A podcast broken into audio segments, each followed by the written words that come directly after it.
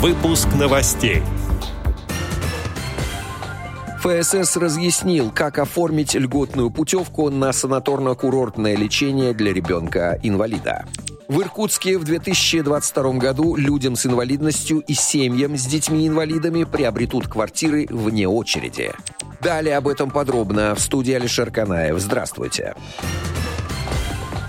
Следующем году в Иркутске людям с инвалидностью и семьям с детьми-инвалидами планируется приобрести во внеочередном порядке 25 квартир, сообщает пресс-служба городской администрации. На эти цели из областного бюджета выделяется 76,5 миллионов рублей. Сегодня мы принимаем все возможные меры для того, чтобы обеспечить данную категорию граждан жилыми помещениями по договорам социального найма во внеочередном порядке, рассказал мэр Иркутска Руслан Болотов. Общая площадь одного жилого помещения, которое будет предоставляться людям с инвалидностью и семьям с детьми-инвалидами, составляет 30 квадратных метров. В 2021 году администрацией города Иркутска людям с инвалидностью было предоставлено вне очереди 11 жилых помещений.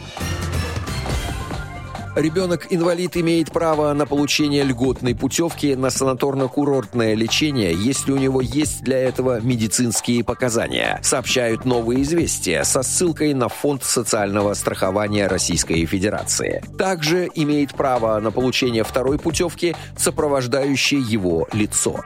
Для получения льготной путевки на санаторно-курортное лечение необходима справка по форме 070-У Получить ее можно в поликлинике по месту жительства. Справка действительно в течение 12 месяцев. Путевки предоставляются в те санатории, с которыми у ФСС заключен контракт, а также исходя из профиля заболевания ребенка-инвалида. Льготные путевки на санаторно-курортное лечение выдаются в порядке очередности. Приоритетного права на их получение ни у кого нет. Бесплатно обеспечиваются путевками на санаторно-курортное лечение дети-инвалиды в возрасте от 4 лет. Продолжительность санаторно-курортного лечения для детей-инвалидов 21 день.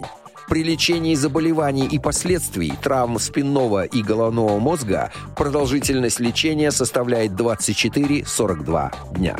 Отдел новостей «Радио ВОЗ» приглашает к сотрудничеству региональной организации. Наш адрес новости собака – радиовоз.ру. В студии был Алишер Канаев. До встречи на «Радио ВОЗ».